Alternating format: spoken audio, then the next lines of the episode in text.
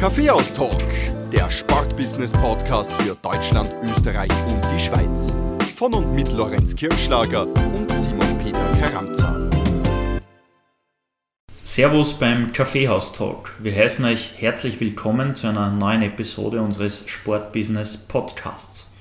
Heute tauchen wir in den Triathlon und Ausdauersport ein und dürfen in diesem Zuge Daniel Döller bei uns begrüßen. Daniel, Servus beim Kaffeehaus-Talk, schön, dass du bei uns bist. Servus und danke für die Einladung. Daniel Döller ist 39 Jahre jung, hat an der Fachhochschule der WK Wien die zwei Studien Marketing und Sales sowie Financial Management und Controlling abgeschlossen.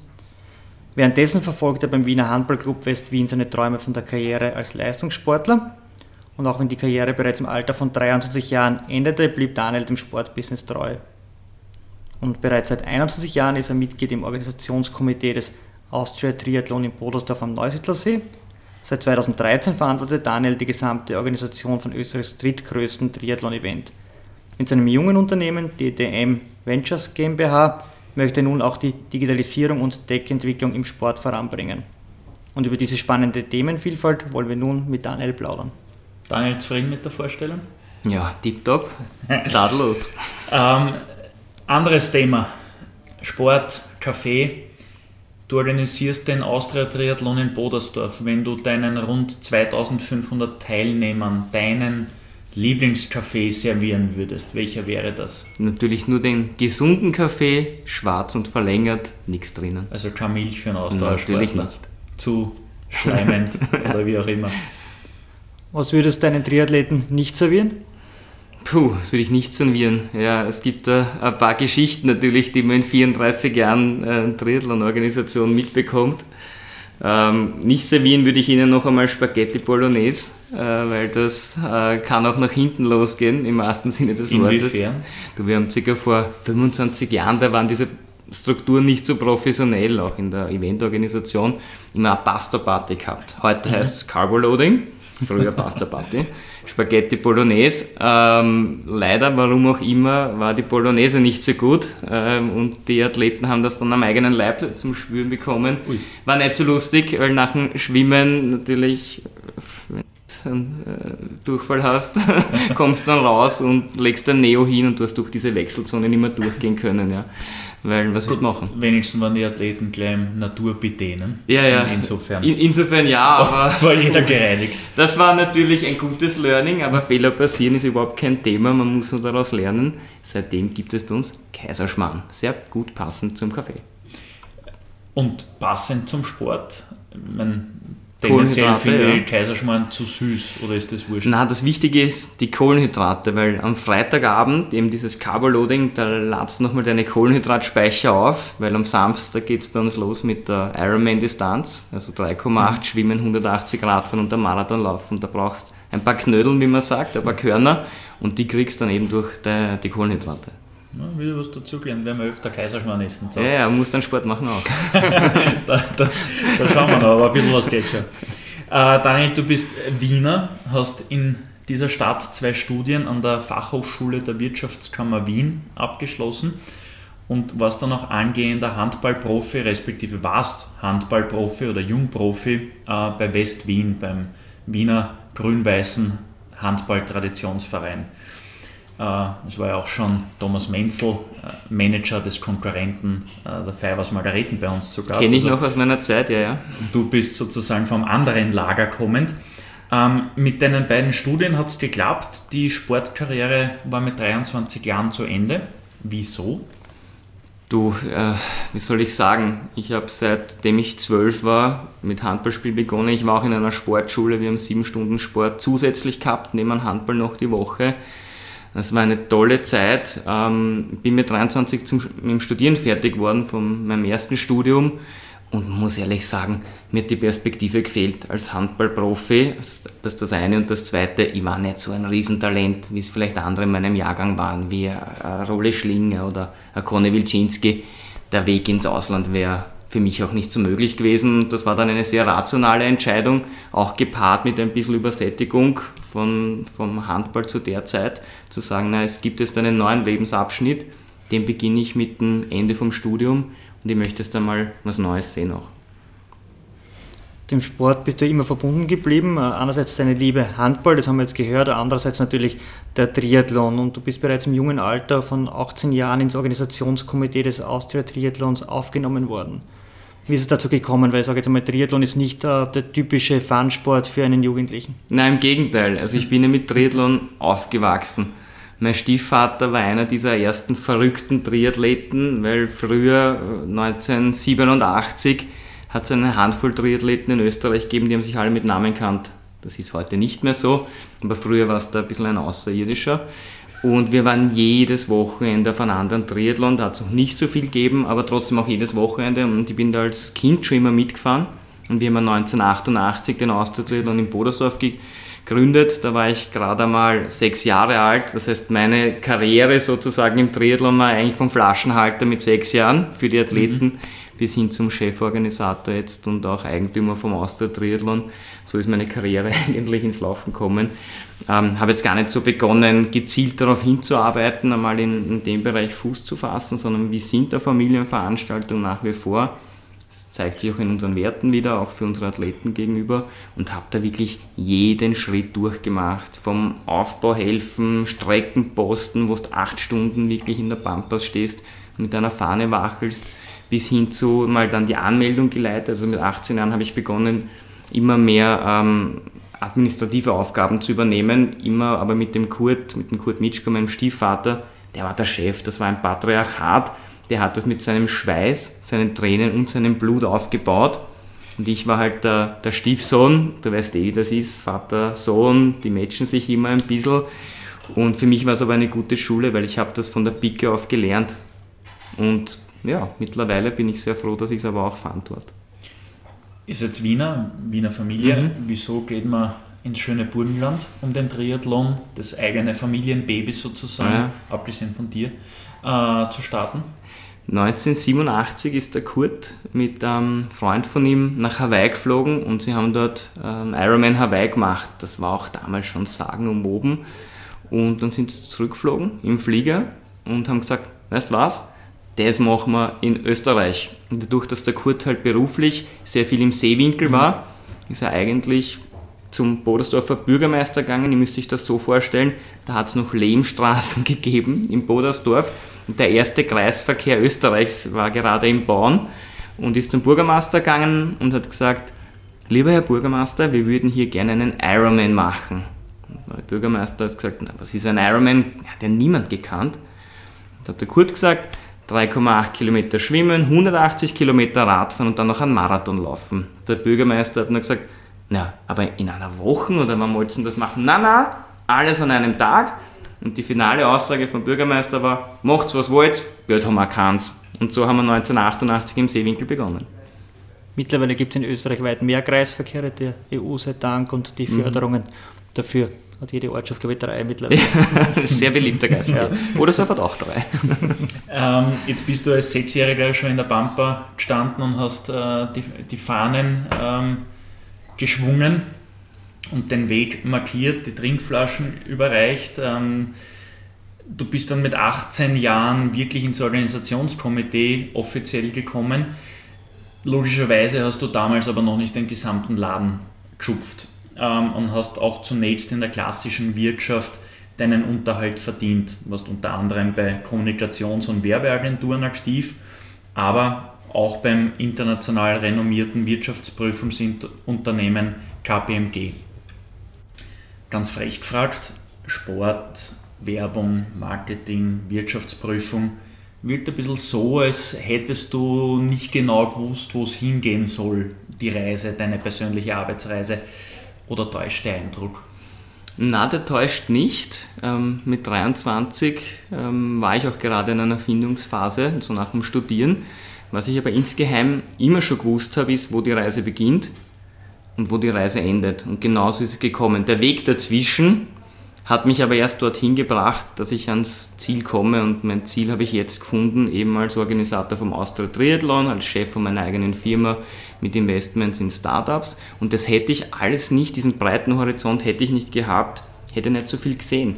weil die Basis für, für warum ich auch studiert habe damals war der Triathlon. Ich wollte immer Eventorganisator werden und habe ich geschaut, was gibt es am Markt. FH-Studien waren noch relativ neu, Marketing und Sales, einer aus zehn ist genommen worden, haben wir gedacht, schauen wir mal, aber das interessiert mich wirklich. Mhm. Und eben nach dem Studium auch in einer Eventagentur begonnen zu arbeiten, um hier sehr viel zu lernen, was das Eventgeschäft betrifft. War mir aber dann auch zu eindimensional, weil es ja so viel mehr Dinge zum Sehen gibt. Bin dann in eine klassische Werbeagentur gegangen, mich dort sehr viel mit Sujets auseinandergesetzt und Radiowerbung und TV-Werbung und habe eigentlich bei beiden erkannt, dass ähm, das ein wichtiger Part ist, aber das ist noch lange nicht das Ende der Fahnenstange und so hat mich dann mein Weg auch zu KPMG gebracht. Da habe ich sehr viel gelernt. In den fünf Jahren war auch eine Marketingfunktion, die ich dort ausgeübt habe. Irrsinnig viel gelernt, war ich sehr dankbar auch für die Zeit, gute Kontakte auch mitgenommen. Und die Reise ging aber dann weiter auch. Dort bei der KPMG mein zweites Studium begonnen, Financial Management und Controlling, aus einer tiefen Überzeugung heraus. Weil jetzt habe ich einen Marketing-Background, da habe ich schon einiges gesehen gehabt nur ich war immer schon ein sehr zahlenbasierter Mensch oder rational denkender Mensch, der emotional die Entscheidungen trifft.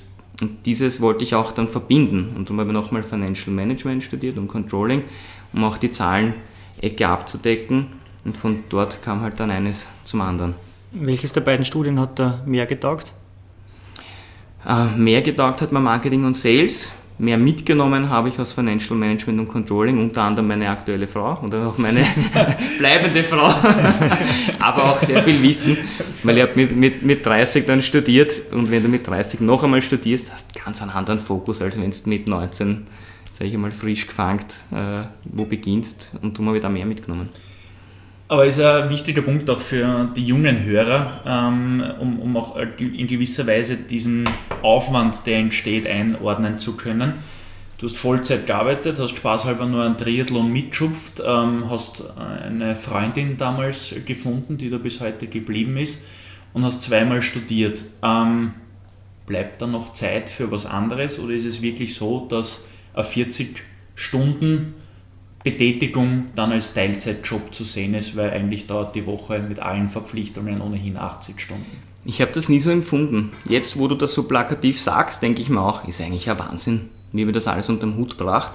Aber zu der Zeit war das irgendwie nicht der Fall. Also ich habe zum Studieren begonnen, noch einmal, wie ich bei der KPMG war, dort einen 40-Stunden-Job gehabt. Ähm, dann bin ich am Abend eine Viertelstunde raufgegangen am Gürtel habe dort dann noch zweieinhalb, drei Stunden ähm, gehabt, äh, zwei, dreimal die Woche und dann sind wir nachher noch auf ein Bier gegangen, weil das studentische Leben will man dann auch nicht ganz aussaugen lassen. Und eine sehr verständnisvolle Freundin damals gehabt. Ähm, und das habe ich alles unter den Hut gebracht. Wobei ich sagen muss, jetzt mache ich ja den Triathlon mit meinen Brüdern, mit sehr vielen Helfern alleine. Damals war mein Stiefvater noch dabei und wir haben uns das ja aufteilt. Das heißt, es war nicht so viel Verantwortung, wie ich es jetzt habe. Und irgendwie ist sich das alles gut ausgegangen, weil beim Triathlon, auch wie ich begonnen habe, auch jetzt vor ein paar Jahren, äh, war man noch nicht so professionell aufgestellt, wie wir es jetzt sind. Und ich habe halt meine Bereiche gemacht und die habe ich geschupft. Das war halt der August, September irrsinnig anstrengend, aber das Rest vom Jahr war nicht so tragisch.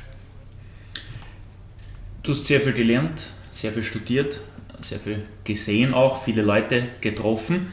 Das heißt, äh, mit dem Zeitpunkt, wo du dann die Organisation des Austria Triathlons wirklich allein verantwortlich übernommen hast, wirst du sicher mit einem sehr genauen Plan in das Unternehmen reingestartet sein.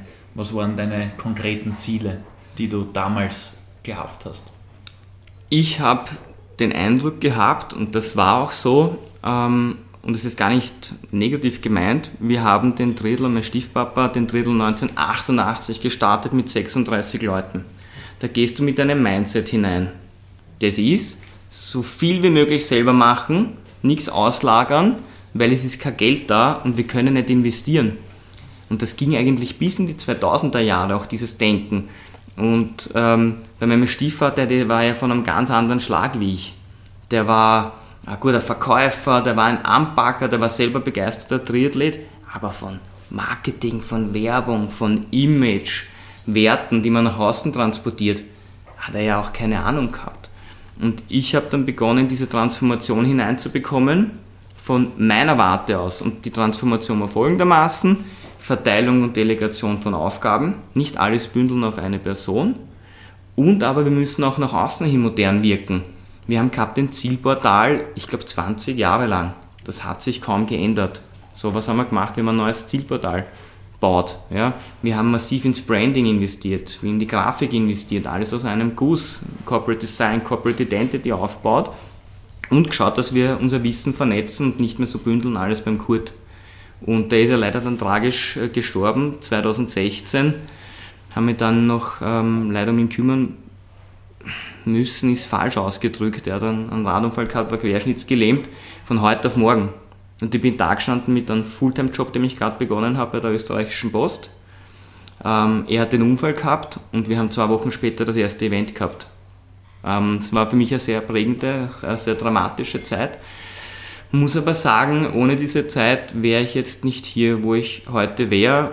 Und damit weiß ich auch, dass ich in Kurt seinen größten Traum erfüllt habe, weil er hat immer den Wunsch gehabt, dass ich es übernehme. Sein Triathlon-Baby. Ähm, und das habe ich dann gemacht. War das auch der Zeitpunkt, wo deine Brüder dann mit eingestiegen sind und, mitgeholfen haben oder habt ihr das schon gemeinsam vorher gemacht?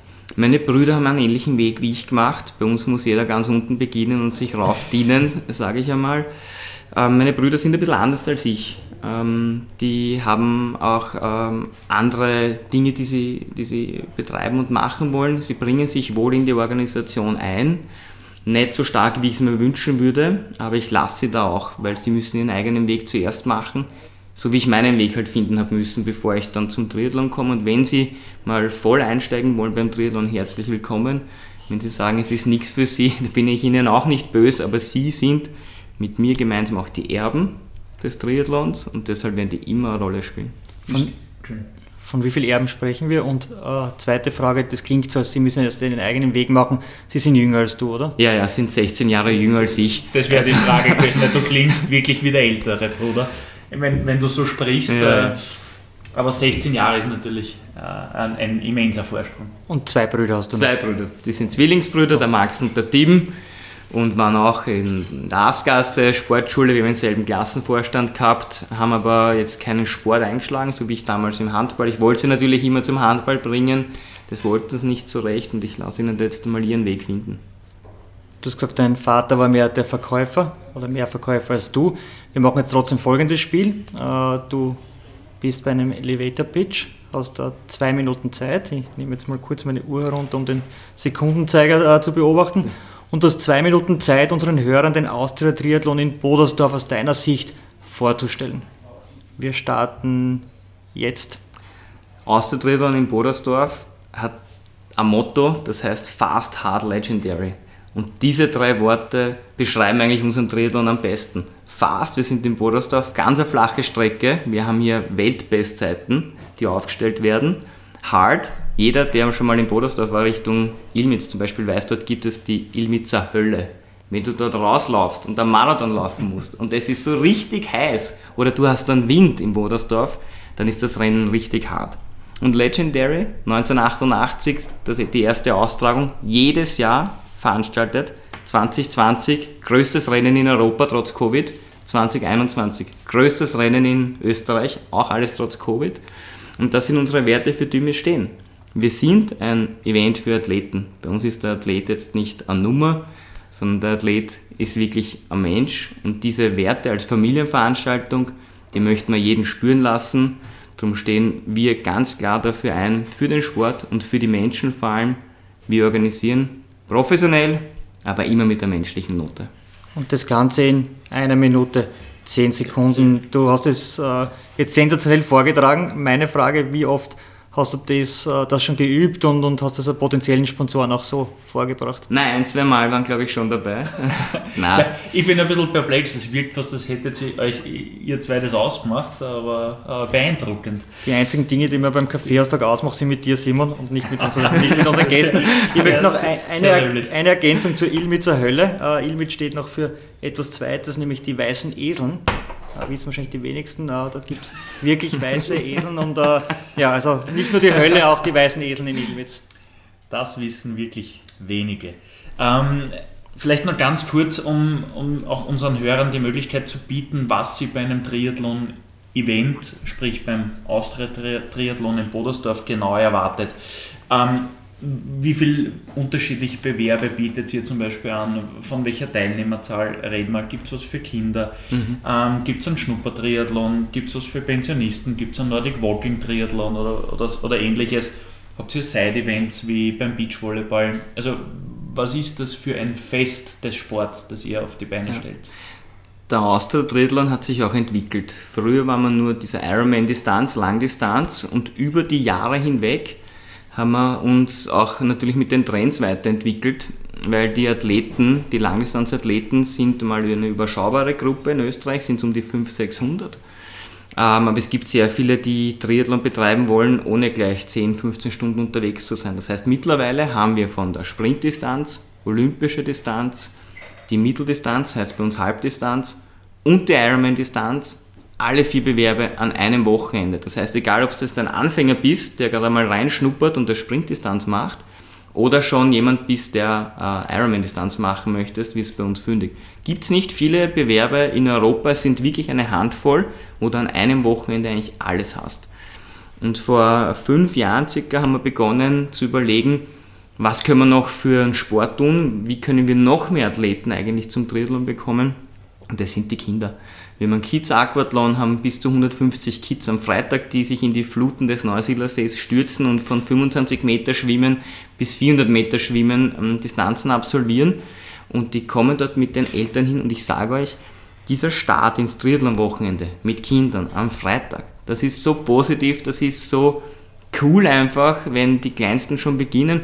Und das ist für uns gleich der Auftakt, ja, dass wir ja dort ein Event sind, auch familienfreundlich. Bei uns dürfen die Athleten mit den Kindern ins Ziel laufen. Dürfen es bei anderen internationalen Rennserien nicht. Aber warum nicht? Ja? Es soll ja ein verbindendes Element sein, der Sport. Also wir haben fünf Distanzen von Kids Aquathlon, Sprint, Olympisch, Mittel- und Langdistanz. Das ist einmal das eine.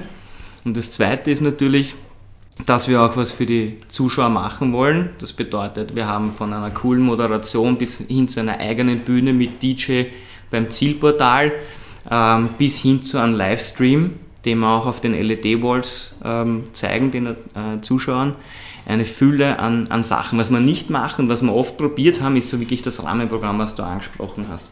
Wir haben zum Beispiel gehabt die Simone, wer kennt sie noch? Ja, österreichische, nicht Schlagerstar, aber ja ähm, haben die gehabt, wir haben Waterloo und Robinson im, Ziel, im Zelt gehabt. Da sind wohl auch Leute gekommen am Freitagabend oder Samstagabend, aber nicht die Triathleten, weil die gehen schlafen, mhm. entweder vorm Rennen oder sind komplett erledigt nach dem Rennen, die interessiert das nicht und haben da wieder ein bisschen Abstand davon genommen, weil bei uns geht es schon primär auch um einen Sport. Und wenn ich dann dort den Sportfokus habe und dann habe ich noch dort eine Skateboard-Show und dort noch einen Jonglierer und dort noch dann eine Band, dann habe ich die Erfahrung gemacht, dass es nicht so gut zusammenpasst. Und die Leute sind aber nicht traurig, denen fehlt das nicht. Es ist nicht so, dass die sagen, na, was machen wir heute am Abend noch, sondern wir haben sehr viele gute Wirte noch in Bodersdorf. Wir haben einen sehr guten Wein in Bodersdorf. Also das heißt, wir machen auch ein, schon ein Gastronomiekonzept, dass auch die Besucher gut versorgt sind. Vom Kaffee bis zum Wein gibt es bei uns alles. Aber Fokus ist wirklich am Sport. Jetzt wissen wir, du arbeitest vor allem im August und September sehr intensiv am, am oder für den Austria Triathlon. Der Rest des Jahres ist etwas gemütlicher zumindest, was, den, was das Event betrifft. Ähm, das führt eben dazu, dass du einfach nebenher auch was Normales unter Anführungszeichen arbeiten musst. Du hast das vorher bereits kurz angesprochen, du warst von 2016 bis 2019 bei der österreichischen Post tätig und hast dort wirklich coole Entwicklungsschritte gesetzt. Stichworte Blockchain, Digital Banking, äh, Energieservices etc. Das klingt jetzt nicht nach den klassischen Tätigkeiten der Post, also irgendwo im strömenden Regen, so wie äh, heute am Aufnahmetag mit dem Moped äh, durch die Gassen Wiens oder Niederösterreichs fahren und, und Zeitungen und Backel aus, austragen ähm, beschreibe unseren Hörern vielleicht ein bisschen genauer, was deine Aufgaben damals waren, weil ich selbst bei der Recherche war ich sehr positiv jetzt angetan von den ja, Tätigkeitsfeldern, die die Post anbietet. Äh, das war mir auch nicht so ganz bewusst. Die Geschichte eigentlich, wie ich zur Post gekommen bin, ist ja auch eine ganz eine witzige. Also hättest du mich vor 2016 gefragt, wo willst du mal sicher nicht arbeiten, dann bei der österreichischen Post. Warum kann ich das sagen? Ich bin ein Briefträgerkind. Also mein leiblicher Vater war Briefträger, mein Opa war Briefträger und mein Onkel war Briefträger. Ähm, du kannst dir natürlich nicht vorstellen, wie stolz der Papa war, dass sein Bub auch zur österreichischen Post geht. Ähm, ja, nicht als Briefträger dorthin kommen, sondern ich habe zwei Jahre davor ähm, für ein Energieunternehmen gearbeitet. Das war das erste private Energieunternehmen auch in Österreich, Firma Goldgas. Und bin für ein neues Thema zur Post gekommen für einen Energiekostenrechner, Energieservices. Mhm. Ähm, und das wurde getrieben vor allem von meinem damaligen Chef, dem Alex Frech, und ich muss sagen, er war der Grund, warum ich zur Post gegangen bin, weil man hat ein gewisses Image von der Post, es gibt, sind dort Beamte, es ist verstaubt, aber das ist nicht mehr so. Die Post ist wirklich ein fortschrittliches Unternehmen und einen fortschrittlichen Chef braucht es dazu. Und den habe ich gefunden mit Alex Frech, weil ähm, er begonnen hat ähm, zu sagen, die Post ähm, war sehr gut darin, Filialen zu schließen und auch ähm, sich von Personal zu reduzieren aber wir müssen ja was für den Umsatz tun. Wir müssen uns ja weiterentwickeln. Was, kann die Post, was hat die Post an Werten? Wo ist sie gut? Und das ist der tägliche Kontakt eigentlich zu Kunden und eine gute Vertrauensbasis. Und diese Vertrauensbasis haben wir genutzt, um zu sagen, es gibt ein Potenzial und das heißt Energiekosten sparen. Und das geht mittlerweile sehr einfach. Es machen trotzdem nur ca. 5% in Österreich jedes Jahr. Wir haben begonnen, ein, ähnlich wie äh, der Durchblicker zum Beispiel ist, den man aus der Werbung kennt, das Ganze zu machen, nicht nur digital, sondern vor allem am POS mit dem Postlern. Und haben dort im zweiten Jahr gleich 30.000 Verträge mit ca. 2.000 Postmitarbeitern in den Filialen umgesetzt. Das war Wahnsinn. Online haben wir gemacht 666 Verträge, die Zahl habe ich mir gut gemerkt, und mhm. digital die restlichen 29.300 34. Ähm, und das hat mich so fasziniert, weil wir digitales Service genommen haben, rein digitale Abwicklung und dann POS analog mit Menschen verkauft haben. Und aus dem heraus habe ich auch ein super Team gehabt, haben wir neue Themen in die Post hineingebracht und mein Chef war nicht abblockend, sondern hat gesagt, ja mehr davon. Das war unter anderem die erste Abteilung in der Post, die Growth Hacking gemacht hat, digitale Vermarktung. Wir waren die erste Abteilung in der Post, die ein gutes Business Intelligence aufgesetzt hat. Ähm, Microsoft Power BI war das damals noch. Wir haben getrackt ähm, Verkaufserfolg, Schulungserfolg, regionale Verteilungen, Werbeerfolg, Werbeleistungen und haben dann unsere Stellschrauben drehen können, damit wir da weiterkommen. Und wie man ja weiß, hat die Post eine neue Bank aufgebaut, mittlerweile die Bank 99. Und mein damaliger Chef, der Alex Frech, war auch für diesen Bankaufbau zuständig. Und es ist dann so gekommen, dass ich ähm, für Digital Banking und Growth dann zuständig war. Eben dadurch, dass wir Growth Hacking begonnen haben, da gab es viel Erfahrung und haben mich dann eingebracht, ähm, um hier auch die, die Basis und die Weichen zu stellen. Und, was ich, muss man wirklich sagen, nebenbei war schon immer sehr krypto interessiert und habe mich damals mit der Blockchain schon beschäftigt und habe dann die Idee geboren, Österreichs erstes NFT zu machen auf Basis einer Briefmarke. Das heißt, wir haben die Crypto Stamp gemacht, eine Auflage von 150.000 Stück. Und jede dieser Briefmarken, das hat es noch nie vorher gegeben, war ein Unikat, weil die dann QR-Code oben gehabt. Und die hast du auch digital in deinem Wallet abgebildet gehabt und war damit ähm, ja, sehr erfolgreich. Es war eine Briefmarke, die nach Jahrzehnten wieder mal ausverkauft war und ist mittlerweile in der dritten Generation die Briefmarke. Wenn du das alles erzählst, deine Augen strahlen, leuchten, das kann der Hörer leider jetzt äh, nicht sehen. Äh, das klingt alles so, als ob du dort sehr, sehr glücklich gewesen wärst. Jetzt haben unsere Recherchen ergeben, du hast dann trotzdem von einem Tag auf den anderen eigentlich den Job äh, hingeschmissen. Ähm, die Geschichte spiegelt aber, glaube ich, auch ganz gut, wie du gestrickt bist, wenn du ein klares Ziel verfolgst oder eine klare Linie eben auch hast. Vielleicht, dass du das unseren Hörern auch noch mhm. erzählst und dann schauen wir mal, ob unsere Recherchen auch gestimmt haben. Naja, ähm, in allem, was ich tue, ist mir der menschliche Kontakt, der gute menschliche Kontakt und die gute Zusammenarbeit eigentlich am wichtigsten. Es war dann so, dass mein, mein Chef gekündigt hat, der Alex Frech, bin dann etwas in der Luft gehangen, wurde quasi in diese neue Position gehievt, war dann drinnen, habe plötzlich einen neuen Chef gehabt, mit dem ich auch super verstanden habe, aber ähm, war dann nicht mehr so glücklich. Und es gab einen auslösenden Moment, wo ich dann von der Post weggegangen bin Und das war wirklich, diese, diese CryptoStamp war mein Baby, meine Idee, war meine Umsetzung. Das heißt, alle Partner, die da mitgewirkt haben, also wir haben einen externen Programmierer gehabt, wir haben einen externen Designer gehabt, eine Innovationsagentur, habe alle ich am Tisch gebracht und wir haben das alle gemeinsam umgesetzt. Für mich gab es nicht den einen, der es umsetzt. Und bei der finalen Präsentation dann hat man sich hingestellt, hat gesagt, wir haben gemacht, hat alle meine Partner, die ich ins Boot geholt habe, raufgeholt und hat sich das alles auf die Fahnen geschrieben und da war für mich ganz klar, ähm, es muss hier Vertrauen geben und wenn jemand äh, gute Dinge macht, dann gehört das auch irgendwie belohnt und ich habe so viele Ideen auch mittlerweile, ich mache sie selber. Ich brauche keinen Konzern mehr, der es mir finanziert oder der mich da weiterhilft. Ich mache es einfach selber und das ist da, wo ich heute stehe. Ich investiere eigentlich alles, was ich verdiene, in meine Themen. Ich glaube so felsenfest daran, dass ich auch diese Unabhängigkeit sehr begrüße und habe dann beschlossen, einen Tag nach dieser Pressekonferenz von der CryptoStamp dort zu kündigen und meinen Weg zu gehen.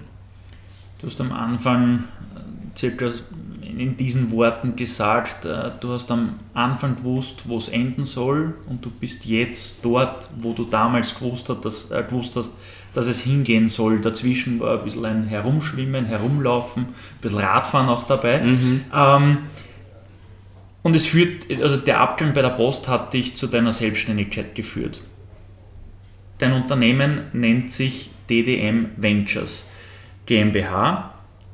D. Daniel, D. Döller, M. Marketing. Ganz oh, simpel. Wow. wow. Okay, das haben wir geklärt. Was macht DDM Ventures genau? Ähm, vor allem im Namen Ventures steckt doch eines, äh, für mich ganz klar, und das heißt einfach neue Dinge ähm, zu suchen, zu entdecken, zu finden. Das heißt, was ich in meiner GmbH mache, ist auf der einen Seite den Austria-Triathlon zu organisieren, aber auch zu vermarkten. Das ist das eine. Also wir haben da drei Säulen rund um den Triathlon jetzt eigentlich gestaltet. Die erste Säule ist die Organisation und Vermarktung des Austria-Triathlons. Die zweite Säule sind innovative neue Themen, neue Formate, alles rund um Sport. Also man könnte jetzt dazu Sportstack sagen. Da gehört sowohl dazu, dass wir ähm, in der Pandemie den aktuellen Olympiasieger nach Bodersdorf geholt haben und in einem neuen Jagdrennen gegeneinander gegen andere antreten haben lassen. Da gehört dazu, dass wir unsere eigene digitale Fotoplattform machen. Da gehört dazu, dass wir ähm, Home of Triathlon jetzt gestartet haben. Das ist nämlich die dritte Säule. Home of Triathlon, die hat sich aus diesen innovativen Themen herausentwickelt. Und die dritte Säule, Home of Triathlon, ist das neueste Baby, zielt eigentlich auf den Breitensport ab Schwimmen, Radfahren, Laufen ist zwar Triathlon, aber auch für sich genommen sind das die Grundsportarten. Und wir wollen da die Leute animieren, motivieren, von der Couch aufzustehen und zu starten. Also diese drei Themen sind für mich ganz wichtig. Nochmal zusammengefasst, der Austria-Triathlon per se, innovative neue Themen, auch im Tech-Bereich. Und das dritte, Home of Triathlon, wirklich ähm, abgeleitet daraus als erstes Baby, was groß wird. Bei Home of Triathlon hast du selber eine Plattform gebaut oder wie kann man sich das vorstellen? Na, wir haben das mit unserem sehr starken Partner Low Lines gemacht. Ähm, die Handballer-Connection funktioniert sehr gut. Hab bei der Tom Berger. Ne? Tom Berger, so ist es. Äh, wir haben uns kennengelernt im Rahmen von der EM und über einen gemeinsamen Freund, den Christoph Edi Edelmüller. Auch der bei ja, uns schon zu Gast gewesen ja, im Kaffeeaustausch. HLA-Geschäftsführer ist mit dem Edi habe ich halt, war ich gemeinsam in der Schule, haben Handball gespielt und er hat mir gesagt, du, du musst den Tom Berger kennenlernen, ihr tickt da endlich, red's einmal miteinander. Und das war noch bevor der Tom jetzt Head of Low Lines worden ist, ähm, haben wir mal die ersten Gespräche ausgetauscht und haben uns darauf geeinigt, machen wir doch einmal einen Testballon. Ich habe die Idee gehabt, wir machen ein Jagdrennen in Bodersdorf. Ohne Waffen natürlich, äh, nur die eigene Kondition ist die größte Waffe. Ähm, und haben gesagt, machen wir einen Testballon. Ich produziere das live. Und Low Lines ist unser Medienpartner und ihr strahlt das aus. Und dann schauen wir mal, ob das eure Seher, eure Besucher auf Low Lines interessiert. Und es war ein super Event. Und es waren super viele Zuseher, die diese Pandemie eigentlich genutzt haben, das Ausgehungerte nach Events, um sich auf Low Lines Triathlon anzuschauen. Und Triathlon, der Austauschsport, hatte noch keinen Bereich auf Low Lines. Man kennt das vor allem Fußball, Handball, Tennis, Volleyball. Ja, Informations- und Newsportal. Und Triathlon war neu, hat aber gleich voll eingeschlagen. Wobei man sagen muss, Triathlon hat eigentlich in Österreich äh, vor Low 1 äh, überhaupt keine Heimat gehabt. Ja, es gibt viele kleine Medien, die was machen. Es gibt mhm. viele kleine Lokalinitiativen, ist super. Aber ich glaube, es braucht einfach jetzt die großen Medienpartner. Das ist für mich Laola 1, das ist für mich auch der ORF, mit dem wir jetzt auch eine Kooperation haben. Wir werden Kaffeeaustag. Kaffeeaustag ist natürlich fast noch drüber anzusiedeln, aber es braucht äh, diese Institutionen, ähm, um einen, sag ich mal, Spezialistensport, wie es Triathlon war, in den Breitensport zu bekommen. Und da ist der Tom Berger mit seinem Team für mich die Plattform nach Kaffeeaustag, die äh, ganz vorne dabei ist, neue innovative Wege zu gehen. Wir haben unsere Kooperation auch verfestigt. Sie sind nicht nur der Medienpartner von Auster Triathlon, sie sind auch der Vermarktungspartner vom Auster Triathlon und ähm, Home of Triathlon ist unser gemeinsames Baby. Soll heißen, Laola 1 ist zuständig für die Auslieferung der Inhalte und ihre 1,3 Millionen Unique Visitors jedes Monat mit dem Thema zu erreichen. Und ich bin zuständig dafür, dass wir pro Jahr 100 Videos produzieren, die die Leute interessieren, die kurzweilig sind und dort neue Kooperationen reinzubekommen, wie zum Beispiel mit der BTO. Lola 1 unterstützt sich bei der Vermarktung. Ähm, mhm. Eher spannendes Thema. Wie viel Budget braucht der, der Daniel Döller und den Austritt Braucht oder hat er? ja, nein, mich, würden beide Zahlen interessieren. Also, ja, wie viel äh, braucht er? Wie viel braucht er? Ich sage, wir, wir bräuchten ähm, viel mehr Budget. Ich möchte das nicht erst mit einer, mit einer Zahl unterlegen. Ich gebe euch aber einen Vergleich und aus dem könnt ihr euch eure Zahl ableiten. Wir haben ein Budget von 350.000 bis 400.000 Euro für den Austria Triathlon. Das sind Budgets, die bekommen internationale Rennserien in Österreich alleine von Stadt und Land, was mein Gesamtbudget ist. Das heißt, wir organisieren auf demselben oder nahezu auf demselben organisatorischen Niveau wie Events, ähm, die viel mehr Budget haben als wir. Und da reden wir von 1 bis 2 Millionen Euro Budgets, was vergleichbare Events haben, wo wir mhm. bei 350, 400.000 sind. Das heißt, wenn du mich fragst, wo bin ich, die Zahl kann ich da geben, wo will ich hin, das kann man sich auch leicht ableiten. Aus dem ähm, geht, aus mehr, geht mit mehreren Bereichen. Einerseits natürlich Stadt und Land, wobei Bodersdorf super Partner äh, Land Burgenland guter Partner. Ähm, hier ist noch viel Potenzial drinnen. Und ähm, was ich jetzt begonnen habe zu machen, ist allgemein diesen Kuchen einfach größer zu machen, von dem man sich dann eine Scheibe abschneidet. Und sobald Triathlon noch mehr Breitensport ist, kommen mehr Sponsoren hinein, kommt mehr Fernsehübertragung hinein, weil es mehr Leute interessiert. Und so möchte ich eigentlich mein Budget jetzt erhöhen. Potenzial, Kuchen, du lieferst uns perfekte Stichworte für die nächste Frage. Ähm, du versuchst eben neue Wege zu beschreiten, um weitere Erlösquellen zu lukrieren. Dazu zählt zum Beispiel auch eine umfassende Ko Kooperation mit dem Zukunftsinstitut, ähm, ist vor allem durch den Chef Matthias Horks bekannt geworden, also Zukunftsforscher Matthias Horks aus Deutschland.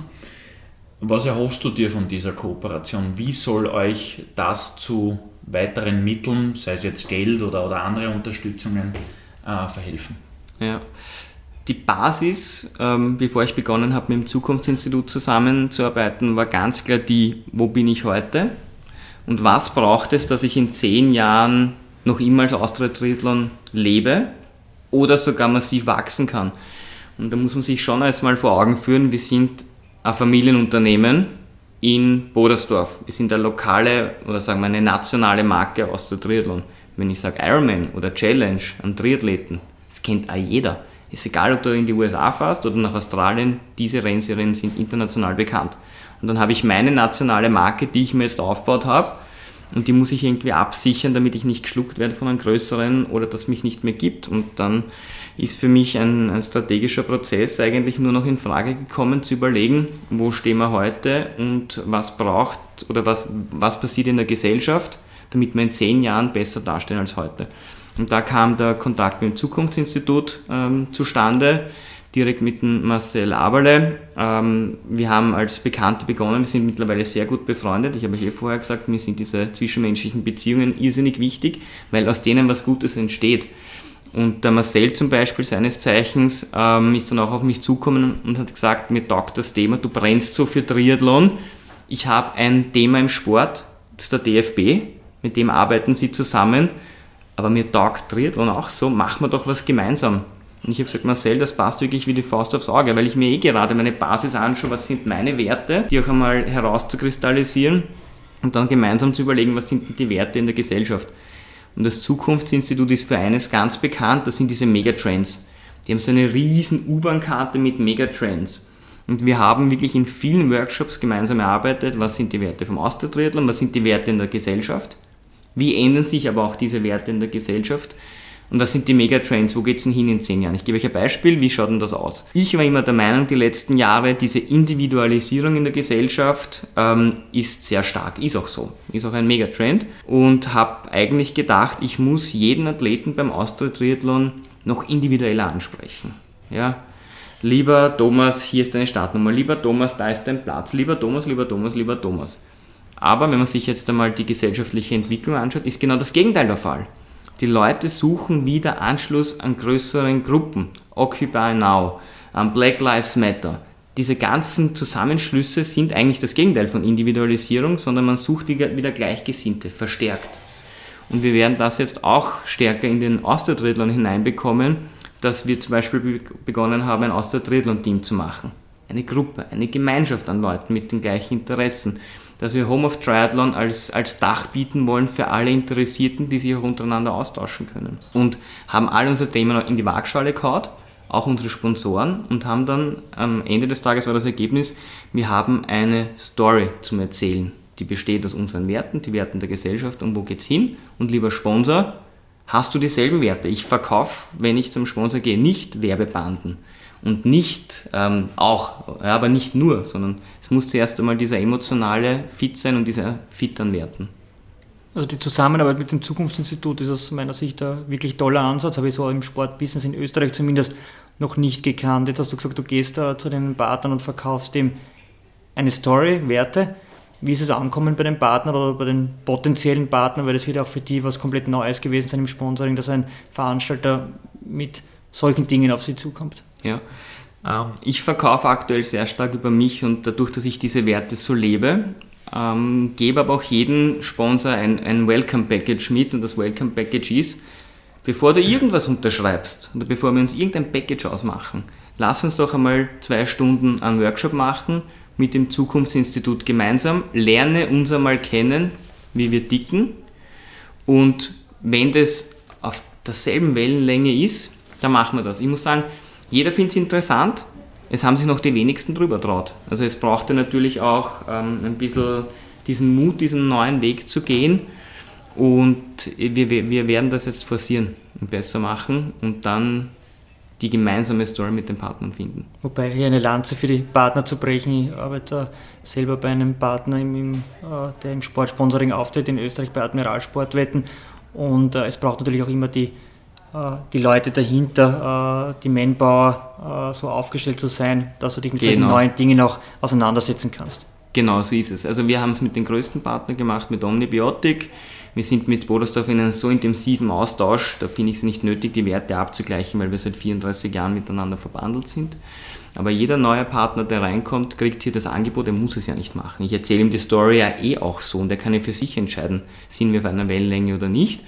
Ich bin noch ein Fan davon, das wissenschaftlich begleiten zu lassen und abzutesten und freue mich da schon wirklich auf die nächsten Workshops. Du hast vorher äh, davon besprochen, äh, gesprochen, äh, euer Angebot zu erweitern, zum Beispiel durch äh, eine Fotoplattform. Diese Fotoplattform, ich kann mich erinnern, wie ich jugendlich war, 14, 15, war gerade begonnen vorzugehen. Hat es im Machfeld im Osten von Wien hat es die erste Fotoplattform gegeben. In Oberösterreich ist äh, Szene 1 gerade groß geworden. Ist jetzt nichts Neues grundsätzlich. Was ist euer Mehrwert, euer USP? und habt ihr vielleicht noch andere digitale Plattformen, die ihr rund um den Triathlon etablieren wollt? Also gleich einmal vorweggeschickt, Fotoplattformen im Sport gibt es ja schon seit Jahrzehnten und es hat niemand gewartet darauf, dass die nächste Fotoplattform kommt, das, das ist mir schon klar. Ja? Das Richtige. Ähm, ich bin aber auch ein Geschäftsmann und ähm, habe mein, mein Fotoservice immer an Externe vergeben.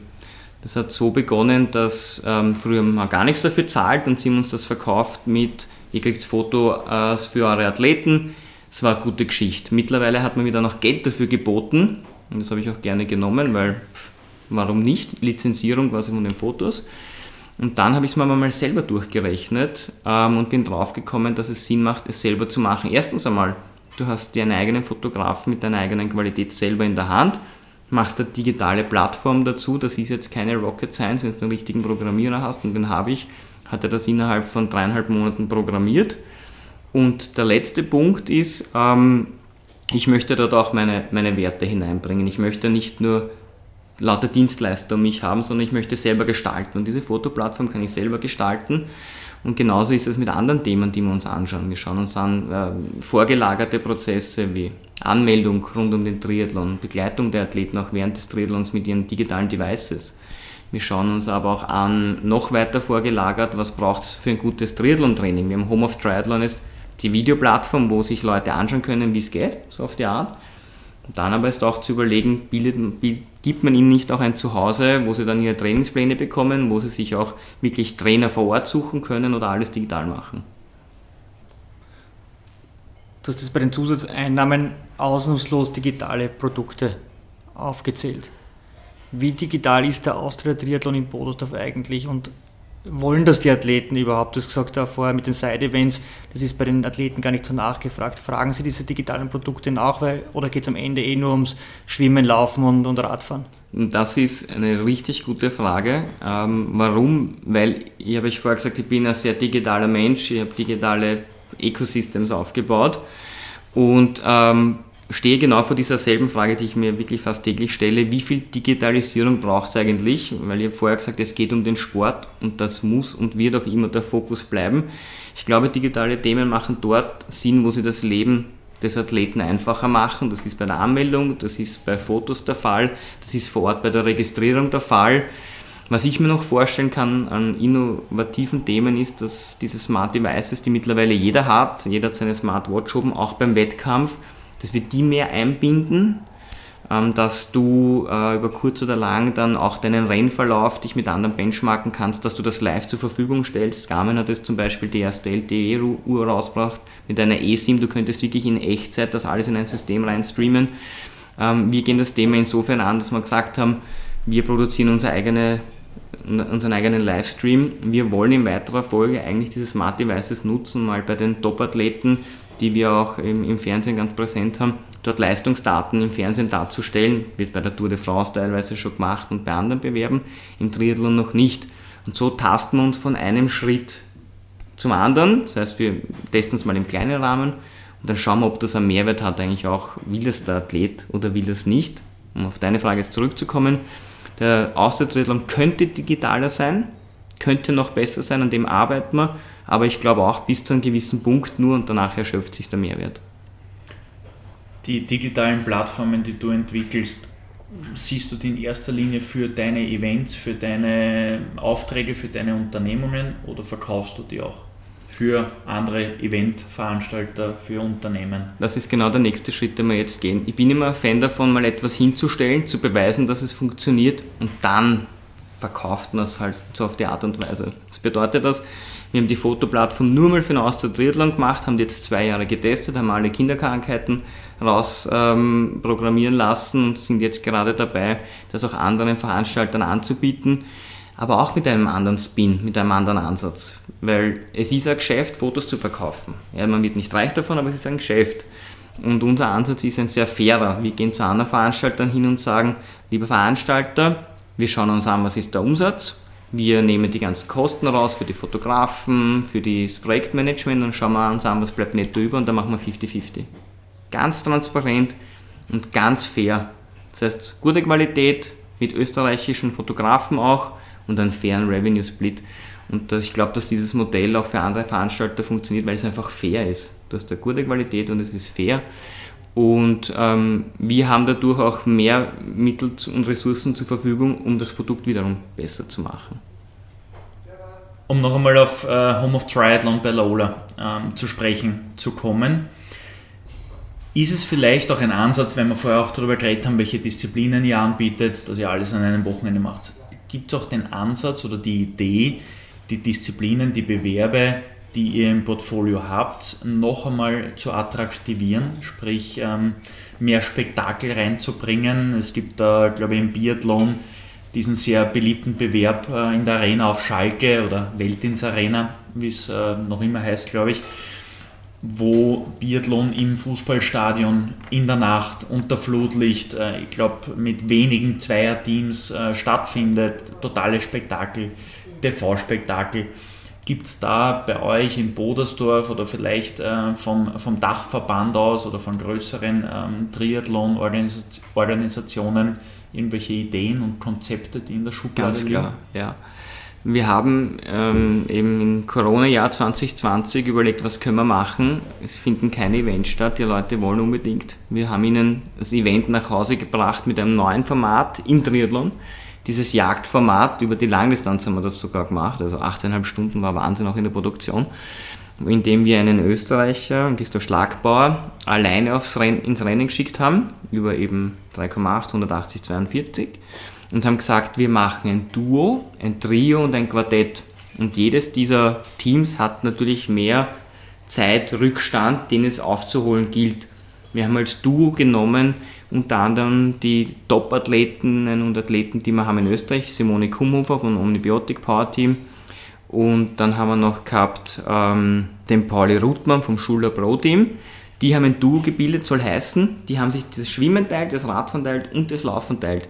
Dann haben wir noch ein Trio genommen, da haben wir den Patrick Lange gehabt, der zweimal Hawaii gewonnen und zwei Community-Plätze, die haben wir verlost. Und ein Quartett mit Österreichs Top-Athletin, mit der Julia Hauser, war bei Olympia und die ist in einer Trainingsgruppe mit dem aktuellen Weltmeister, mit Christian Blumenfeld. Und haben ganz frech die Norweger angeschrieben, haben gesagt, es gibt kein Event, kommt zu uns nach Bodersdorf, kommt nach Österreich.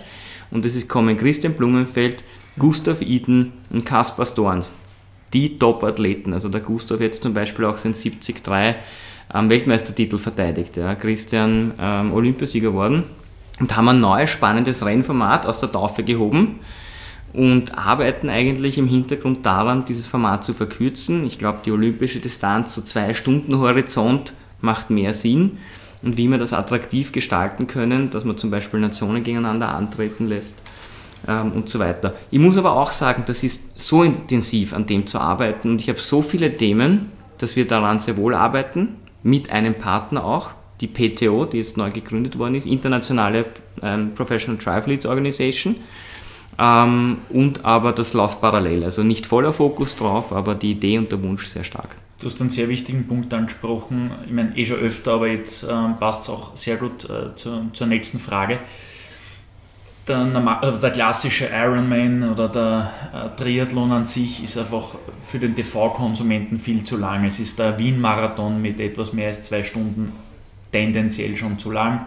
Die meisten schauen wie bei der Formel 1 einmal den Start und sobald äh, die Afrikaner äh, dem Ziel entgegensprinten, schalten sie äh, dann das zweite Mal wieder ein. Bei Olympia habe ich es jetzt auch ähnlich äh, wahrgenommen. Da hat es, glaube ich, erstmals bei Olympia diesen äh, Staffeltriathlon gegeben, mhm. wo vier Athleten pro Team, zwei Damen, zwei Herren, sich die Distanz aufgeteilt haben. Dadurch haben alle höheres Tempo gehen können. Die, die Zeit war demnach auch sehr, sehr beachtlich und, und es war sehr kurzweilig. Äh, weil es durch die Staffelübergaben auch andere Probleme geben hat können und so weiter. Ähm, so, und jetzt spanne ich den Bogen hin zu digitalen Stream-Übertragungen. Spielen so Dinge wie YouTube, Twitch, Instagram Live, spielt das ähm, bei euch auch eine Rolle in den Überlegungen, weil dort bist du ja definitiv auf tendenziell komprimierte Inhalte mhm. ähm, und Formate angewiesen. Ja, also ich bin ja mit diesen Medien sehr vertraut, weil ich war ja noch in meiner, in meinem, oder eines meiner Hobby war ja Computerspielen sehr lange. Also ich habe ja Counter-Strike gespielt damals, wo es noch bei Weitem nicht so groß war wie heute. War auf LAN-Partys und äh, bin da jetzt auch selbst oft auf Twitch. Es spielt in meinen Überlegungen für den Austritt oder für den Sport noch nicht so eine wichtige Rolle, sage ich ganz ehrlich da verlasse ich mich schon auch ein bisschen auf meinen Partner Lola 1, der da sehr innovativ auch im österreichischen Markt auftritt, weil sie sind ja auch mein Übertragungspartner, um hier gemeinsam dann die richtigen Kooperationen zu finden. Ich glaube, worauf deine Frage halt auch abzielt, ist, wie erreiche ich die Jungen heutzutage? Der erste Schritt ist einmal natürlich, den wir jetzt gesetzt haben in der Content-Produktion. Also ich hätte mir nie gedacht, dass ich einmal meine eigenen Videos produziere. Und jetzt machen wir 100 Videos pro Jahr ich glaube, dass die Jungen ähm, digitale Inhalte, die leicht verdaubar sind, die nicht so lange dauern und eben Videos sind, wahrnehmen. Über die Kanäle müssen wir uns sicher noch Gedanken machen. Ist Twitch das Richtige? YouTube ist eh schon ein etablierter Kanal. Und sind es auch die richtigen Inhalte, dass ich jemandem zeige, wie schwimmst du richtig oder wie laufst du richtig oder muss ich ihm irgendwie anders erwischen, vor allem die Jungen, indem ich sage, du hast die Möglichkeit, im Triathlon eine Karriere zu machen. Die hattest du bis jetzt nicht und diese Entwicklungen entstehen gerade in der Professionalisierung des Sportes. Man muss sich vorstellen, im Triathlon können die Top 5, vielleicht Frauen und Männer, gutes Geld verdienen. Danach ist aber relativ sense. Verdienen, du kannst überleben, aber du wirst jetzt nicht Millionär. Und ich glaube, man muss auch den Jungen neben guten Inhalten auch in den richtigen Kanälen eine Perspektive geben. Und an dem arbeiten wir sehr stark, eben auch mit den internationalen Partnern, mit der PTO, die ein Preisgeld beim Collins Cup von 1,5 Millionen Euro ausgeschüttet haben. Das hat es noch nie gegeben in Triathlon, so ein Riesenpreisgeld. Und jetzt kann ich zum Jungen gehen und sage, schau, du bist interessiert, dir taugt Schwimmen oder Radfahren oder Laufen, idealerweise alles drei zusammen. Du kannst dort ein gutes Umfeld bekommen, du hast aber auch eine, sage ich mal, berufliche Perspektive. Was mir persönlich im Handball gefehlt hat, die berufliche Perspektive, gibt es im Triathlon noch nicht. Die müssen wir schaffen und dann, wie du gesagt hast, die richtigen Kanäle finden, um die Inhalte rüberzubringen. Austria Triathlon in Bodersdorf, Home of Triathlon, digitale Produkte, das klingt alles nach einem sehr gut gefüllten äh, Tag beim Daniel Döller. Jetzt weiß ich, dass du neben Sportdeck auch ein großes Interesse an neuen Themen hast. Was ist da jetzt gerade auf deiner Agenda oben? Äh, auf was fokussierst du dich? Mit was beschäftigst du dich gerade? Es sind vor allem zwei Themen, die mich interessieren. Das eine ist, über meine, meine Gesellschaft, die DDM Ventures, bin ich natürlich auch daran interessiert, an neuen Themen, also nicht nur die Themen, in die Themen zu investieren, die ich mache, wobei der, der größte Teil reingeht, sondern mir auch anzuschauen, was ist denn so am Markt die Entwicklung. Alle haben so über Startup, Startup-Hype. Jeder wollte Startup machen, jeder wollte in ein Startup investieren. Wenn man sich aber mal die Investitionslandschaft, das aus Investorensicht anschaut, sind die Ideen mittlerweile sehr hoch bewertet. Ein Einstieg ist kaum attraktiv und die richtig guten Ideen, die sind schon woanders. Du kriegst dann meistens nur die B- oder die C-Ideen und die sind völlig überbewertet. Und habe da mit einem guten Freund von mir drüber gesprochen, der ist wirklich Daniel Düsentrieb, also Johannes. Daniel Döller und Daniel Düsentrieb. Daniel Döller, Daniel Düsentrieb, äh, genannt Johannes Höfler. Ein blitzgescheiter Kerl und der hat mir vor drei Jahren schon vom Thema Startup Studio erzählt. Und ich habe es nicht kannt, sage ich ganz ehrlich. Und er hat mir gesagt, du, das ist ein Startup von hinten aufgezäumt, weil es gibt zwei Dinge, warum Startups scheitern. Die falschen Gründer oder ähm, Product Market Fit nicht schnell genug abgetestet. Warum? Weil die so viel um die Ohren haben mit Förderung und Finanzierung und Personal und Recht. Und beim Startup Studio geht es darum, dass du eine Idee generierst über unterschiedliche Kanäle. Jetzt kann man sagen Idea Generation, zum Beispiel mit einem Zukunftsinstitut oder man hat eine Idee und stafft diese Idee mit den richtigen Leuten. Das heißt, du suchst, suchst dir eigentlich die Founder und finanzierst das gleichzeitig. Und da gibt es ein, ein, neues Thema in Wien, in Österreich. Gibt es in Österreich bisher nicht, Startup Studio. Ähm, das heißt Drive.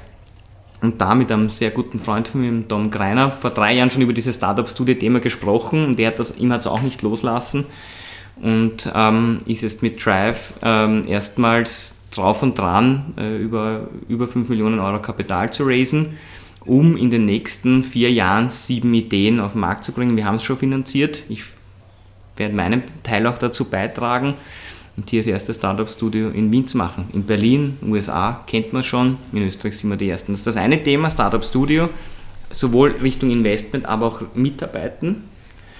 Ähm, also kein, kein dummes Kapital einfach reinstecken und schauen, was passiert, sondern das entwickeln, mitentwickeln. Und das zweite Thema, was mich sehr stark interessiert, ist auch natürlich nach wie vor alle Themen über die Blockchain, wie ich begonnen habe mit der CryptoStamp, mit diesem ersten NFT. Da hat ja niemand gekannt oder niemand so richtig gewusst, was mache ich mit der Blockchain.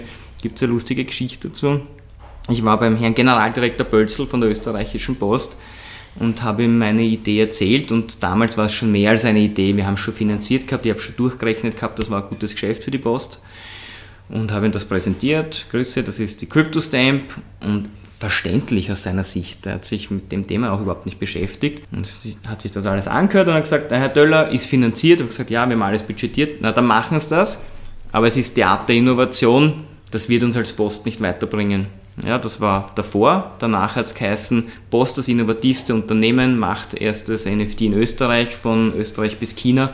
Waren wir in den Medien, haben einen riesen Medienwert gehabt und haben eigentlich ein innovatives Thema nehmen können und herzeigen können. Das heißt, Blockchain hat mich nicht loslassen und auch diesen NFT-Space aktuell mehr auch aus privater Investbrille betrachtet, ähm, tut sich gerade sehr viel. Digitalisierung von Sammelstücken, Digitalisierung auch im Sportbereich. NFL, NBA, alle digitalisieren ihre Sachen. Und ähm, habe hier einige Investments auch getätigt äh, in eigene Collectibles und die haben sich wertmäßig entwickelt. Das ist eigentlich unglaublich. Auch im Sportbereich? Noch nicht, aber die Plattform, die ich nutze, ähm, Vivi ist das, Vivi Collectibles, die haben alle großen Lizenzen. Aktuell ist sehr viel Marvel, Universal Richtung Star Trek. Also ich, ich bin total begeisterungsfähig für solche Dinge. Ich habe auch Star Wars Karten gesammelt vor 20 Jahren. Ähm, und dort kommen aber auch dann gute ähm, Sachen mit NBA-Lizenz hinein. James Bond aktuell auch eine Lizenz, die sie genommen haben. Das heißt, du kannst dir dort Filmposter kaufen oder Statuen. Daniel, kommen wir zur Kategorie Tipps, Tricks und Trends. Meine erste Frage, welche Entwicklung wird den Triathlonsport in den kommenden fünf Jahren besonders prägen? Ich bin der felsenfesten Meinung, dass Triathlon immer breiter wird, es zu einem breiten Sport wird. Was bedeutet das? Die Triathleten waren, habe ich eh vorher erzählt, eine sehr eingeschworene Gruppe, eine sehr leistungsorientierte Gruppe. Das heißt, wenn du früher in eine Triathletengruppe gekommen bist, haben sie sich mal gefragt, was hast du für Zeit und was hast du für Radl. Und die Radl haben 10.000 Euro gekostet. Das ist ein Nimbus, der schwingt jetzt immer noch ein bisschen mit bei Triathlon ähm, und viele Leute glauben, du brauchst ein teures Rad, du musst ein super Überathlet sein und Ironman ist Triathlon, also 10, 15 Stunden Bewerb. Das stimmt alles nicht mehr. Und deshalb ist aus meiner Sicht Triathlon im Breitensport angekommen, weil du kannst einmal deinen ersten Triathlon mit einem Mountainbike machen. Und ich sehe immer mehr Leute, die bei uns einen Sprint machen mit einem Mountainbike. Ja, genau richtig. Ähm, das heißt, Triathlon kommt in die Breite. Warum das so ist, hat mehrere Gründe. Erstens einmal, es ist einer der gesündesten Sportarten. Ich habe oft erlebt, jemand, der Marathon gemacht hat, und den 20. Marathon machen, ist keine Herausforderung mehr und vor allem hast du Probleme mit der Achillessehne, mit den Gelenken. Und beim Triathlon hast du ja eine sehr ausgewogene Belastung. Schwimmen ist sehr gelenkschonend, Radfahren ist sehr gelenkschonend und Laufen ist aber sehr gut für die Muskeln. Und ähm, immer mehr Leute erkennen das. Auch da hat uns Corona geholfen. Die Leute sind rausgegangen, haben einen Sport gemacht und haben für sich erkannt, nur Laufen ist zu eintönig, nur Radfahren vielleicht zu eintönig, aber in der Kombination. Das ist das eine, die Leute haben es erkannt und wollen es. Und das zweite ist, dass es immer mehr auch in die Medien kommt, unter anderem auch durch solche Initiativen wie La Alliance mit Home of Triathlon mit uns, aber auch international wie die PTO, die haben eine TV-Produktion gemacht jetzt in Chamorin. Das war im August. Die Produktion hat allein eine Million Euro fast gekostet. Auf höchstem Niveau diesen Sport im TV produziert. Was bedeutet das? Er wird für den Breitensport interessanter und wenn es für den Breitensport interessanter wird, auch für die Sponsoren. Das heißt, durch den Breitensport erwarte ich eigentlich in den nächsten fünf Jahren für den Triathlon immer mehr begeisterte Athleten auf der einen Seite, auf der anderen Seite auch ökonomisch bessere Rahmenfaktoren durch Sponsorings und daraus abgeleitet, auch weil ich bin ja auch Verbandspräsident in Wien, auch professionelle professionellere Strukturen im Verband, indem man eben den Leuten auch eine finanzielle, den Sportlern eine finanzielle Perspektive bieten kann auf der einen Seite und auf der anderen Seite auch die finanziellen Ressourcen hat, um ihnen eine Trainingsbegleitung, eine medizinische Begleitung zu bieten, dass sie das auf höchstem Niveau machen können. Gibt es einen Trend deiner Meinung nach, den man als Veranstalter von breiten Sportevents in den nächsten drei bis fünf Jahren auf keinen Fall verpassen sollte? Einen Trend im Sinne von alles, was das Event sicherer macht oder was es leichter für die Athleten macht, teilzunehmen. Was ich gesehen habe, Digitalisierung durch Covid hat uns sehr geholfen. Wir haben früher die Race Briefings gemacht, 1000 Leute am Zelt, keiner ist interessiert und jeder hat vorne hingeschaut. Wie machen wir es jetzt? Wir nehmen es professionell im Studio auf. Du kannst das daheim anschauen, du kannst vor, zurückspulen. Das heißt, in der Informationsvermittlung digital zu sein, perfekt. Jeder kann sein Tempo machen, zu seiner Zeit wählen.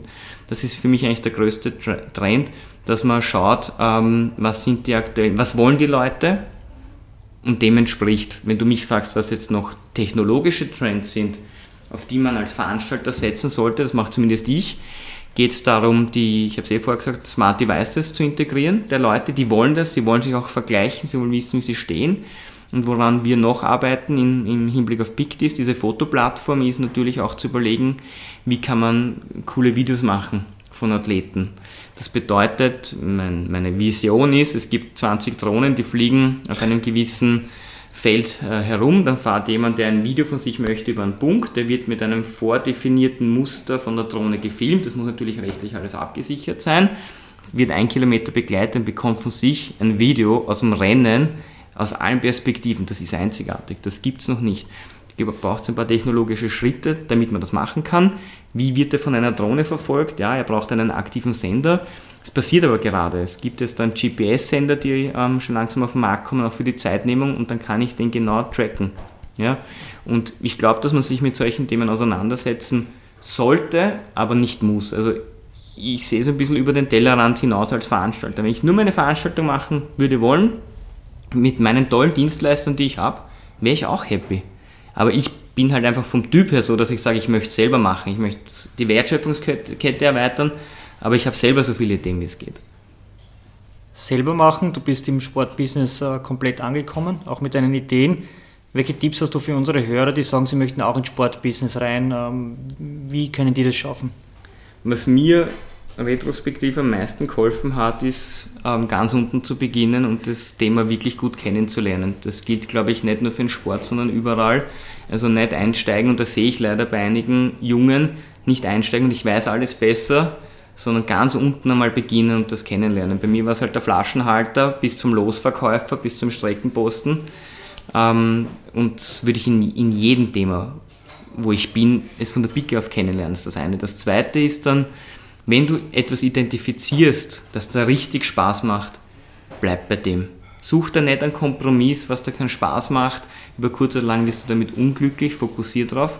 Und wenn du das gefunden hast, identifiziere die Stärken und Schwächen von dir selber, also auch persönliche Weiterentwicklung immens wichtig. Ich habe mit 27 begonnen, mich damit zu beschäftigen und das ist für mich ein kontinuierlicher Prozess.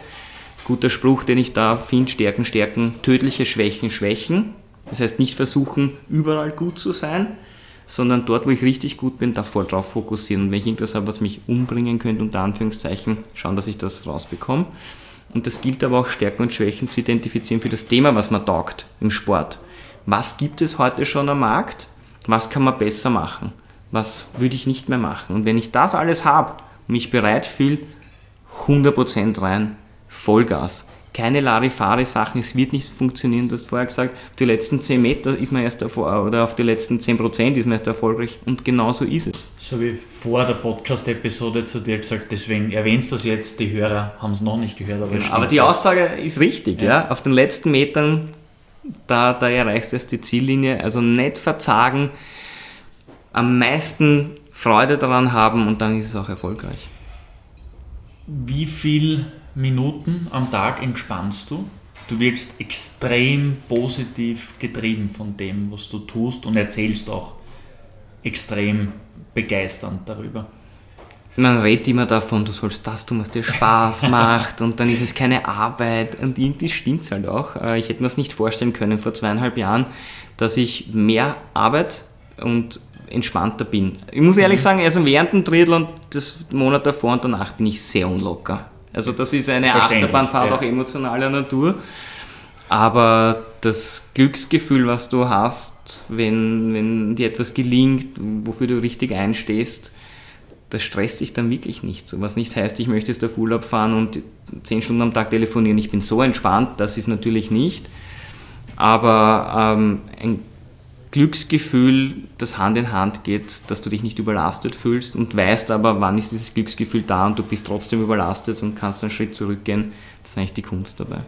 Wo ich da übrigens auch ähm, recht gebe, ist, dass ähm, sehr viele junge Leute, und zu denen, glaube ich, müssen wir uns alle noch zählen, nachdem wir alle unter 45 sind, ähm, wirklich dazu neigen, zu früh zu viel zerreißen zu wollen, auch im, im Job. Und kriege das auch immer wieder tagtäglich mit, muss mir auch immer wieder selber ermahnen. Also das gehört natürlich auch dazu. Man selber ist auch nicht perfekt. Aber es wäre das vielleicht auch als Tipp äh, von dir an unsere Hörer. Geduld ähm, ist ein guter Ratgeber am, am Weg äh, ins, ins Sportbusiness und dann noch äh, auf den ersten Metern im Sportbusiness mit 40 darf man dann auch ein bisschen frech werden, aber. Es hat aber, muss ich schon sagen, jeder sein eigenes Tempo. Es gibt ja diese Super-Founder, die mit 22 schon Millionen Exit machen, die gibt es mhm. auch. Die sieht man halt auch in den Medien und ich glaube, dass aber da auch ein falsches Bild ein bisschen entsteht, dass man sagt, jeder muss der nächste Elon Musk sein. Dann, wie viel Elon Musk gibt es? Ja, es gibt ein, zwei, drei, fünf auf der Welt. Mhm. Und das muss nicht das Vorbild sein, dem ich nacheifere. Bei mir, mir ist der Knopf mit 37 aufgegangen für meine Selbstständigkeit. Und das hat auch gepasst. Also, Damit ist nicht der Hemdknopf gemeint. Ne? Nein, nein, nein, ich bin fit relativ, relativ fit, das geht noch. Aber darum auch keine überbordenden Erwartungen an sich selber haben. Sich die Zeit auch geben, zu wachsen, zu finden, was man wirklich gerne macht und zu schauen, ob ich da auch eine wirtschaftliche Perspektive sehe, dass ich muss ja auch von was leben. Und ähm, viele Dinge probieren, das war es bei mir, um herauszufinden, was funktioniert, was nicht, aber auch äh, Erfahrungen zu sammeln, wie ich es vielleicht besser machen kann, das hilft mir heute noch. Und es liegt ja auch jeder anders und wir waren halt schon beim Thema Werte. Ähm, es ist auch nicht für jeden das äh, Ziel, wirtschaftlich erfolgreich zu sein. Es gibt eben auch unterschiedlich äh, getriebene Menschen und von daher äh, genau. finde ich gut, auch was du gesagt hast, eben sich Zeit lassen, sich selber zu finden. Kommen wir zurück und, und ausblicken wenn du auf deine Sport-Business-Laufbahn zurückblickst, welche Personen haben dich da besonders geprägt? Also am meisten muss ich schon sagen, mein Stiefvater und natürlich auch meine Mutter, mein leiblicher Vater, mein Stiefvater eben mit seiner, mit seiner unglaublichen, sag ich mal, Sturheit sein Thema voranzubringen und äh, da habe ich gelernt, dass du einfach auch mal reinbeißen musst, dass nicht immer alles eitle Wonne ist und vor allem wenn es hart auf hart geht, dann musst dein Mann, deine Frau halt stehen und musst auch einstehen und Fehler dürfen passieren und das ist total legitim, man muss halt mit denen umgehen und daraus lernen können, das habe ich von ihm mitgenommen. Und die zweite Person, die mich da sehr stark geprägt hat, war eigentlich mein Trainer, der Harry Grünanger bei West Wien, der hat uns zehn Jahre lang begleitet, von zwölf Jahre bis übers Bundesheer hinaus in die Kampfmannschaft hinein. Und das war auch eine, eine Beziehung mit sehr viel Reibereien aber ähm, in Kombination Trainer und Mannschaft habe ich dort eigentlich mein, meine Persönlichkeit gefunden, wie ich sie heute habe, was nicht immer leicht war. Aber der hat mir da wirklich, war einer meiner wichtigsten Begleiter. Zum langfristigen Erfolg gehört auch das Wegstecken von Rückschlägen und das Lernen aus Fehlern. Ähm, welche Entscheidungen würdest du heute so nicht mehr treffen? Keine einzige gibt es, wo ich das sagen könnte. Du bist mit dir im Reinen, hat einmal der Jakob Kenner gesagt. Den, den äh, Satz habe ich mir bis heute gemerkt, äh, trifft scheinbar auch auf dich zu. I regret nothing. Habe ich Fehler gemacht? Oh ja, so viele. War das damals für mich offensichtlich, dass mir das am Ende des Tages helfen wird? Natürlich nicht. In dem Moment habe ich gedacht, die Welt geht unter und das wird nie wieder passieren. Hat auch nicht gestimmt. Das ist noch ein zweites, drittes Mal auch passiert. Ähm, ich würde es deswegen trotzdem nicht anders machen, weil du musst auch mal durch diese Scheiße durchgehen und sie auch wieder für dich lösen, um zu erkennen, dass wenn du im Tal bist, es dann auch irgendwann nur, mal, nur noch bergauf gehen kann. Und kriegst daraus eigentlich ein Vertrauen, wenn immer was Schlechtes passiert, es ist jetzt in dem Moment scheiße, aber es geht ja wieder bergauf und es kommen wieder schönere Zeiten, darum ist es essentiell zu scheitern, zu scheitern und daraus die Kraft zu finden, wieder auf, aufzustehen und weiterzumachen. Gibt es auf der anderen Seite Entscheidungen, auf die du besonders stolz bist? Ja, meine Selbstständigkeit. Dass ich diesen Schritt wirklich in einer Nacht- und Nebelaktion gemacht habe, ich habe es ein bisschen im Hintergrund gehabt oder im Hinterkopf gehabt, aber ich habe es aus dem Bauch heraus dann eigentlich in, entschieden und ich bereue das bis heute nicht. Was war die Überlegung dabei? Also was war der, die kritische Frage für dich? Die kritische also, Frage? Also nicht für ungut, aber mit 37, äh, 38 äh, damals also so alt warst du damals bei der Gründung, das Geld wird jetzt nicht so das Thema gewesen sein wie beim 22-jährigen Burschen, oder? Das nicht, aber du darfst halt auch nicht vergessen, mit 37 hast du auch schon was aufgebaut, was du mit 22 mhm. noch nicht hast. Wir haben eine Wohnung gekauft 2017, ja, die war auch nicht ganz günstig, die finanziert ist.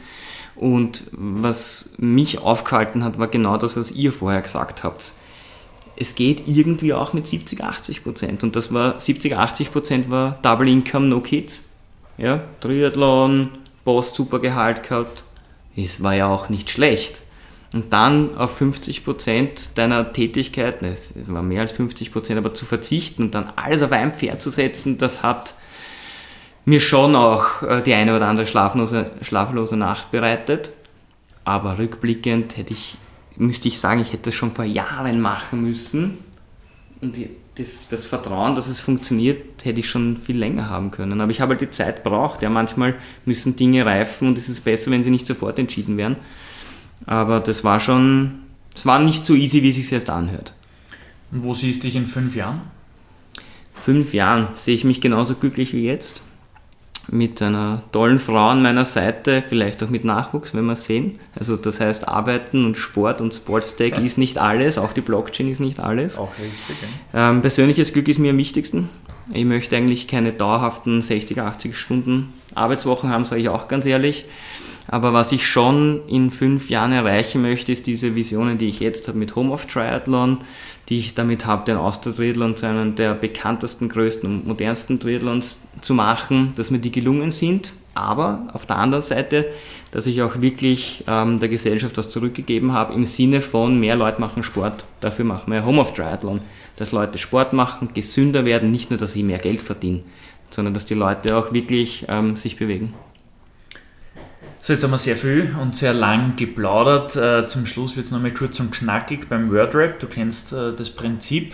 WordRap ist jetzt auch keine neue Welterfindung, ähm, wie deine Fotoplattform im Übrigen. So, ich beginne mit Triathlon in Klagenfurt oder St. Pölten. Bodersdorf.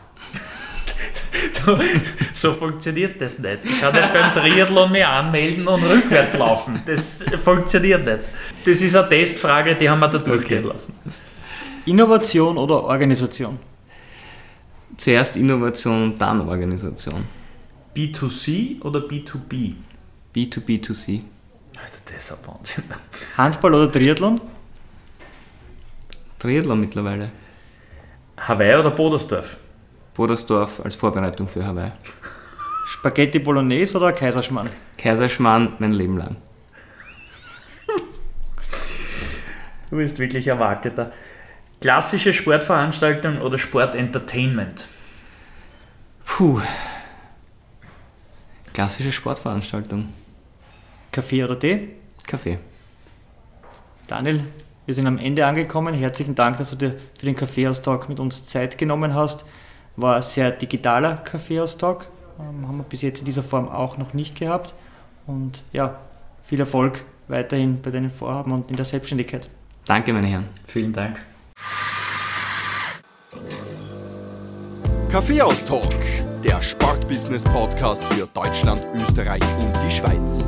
Von und mit Lorenz Kirschlager und Simon Peter Karamza.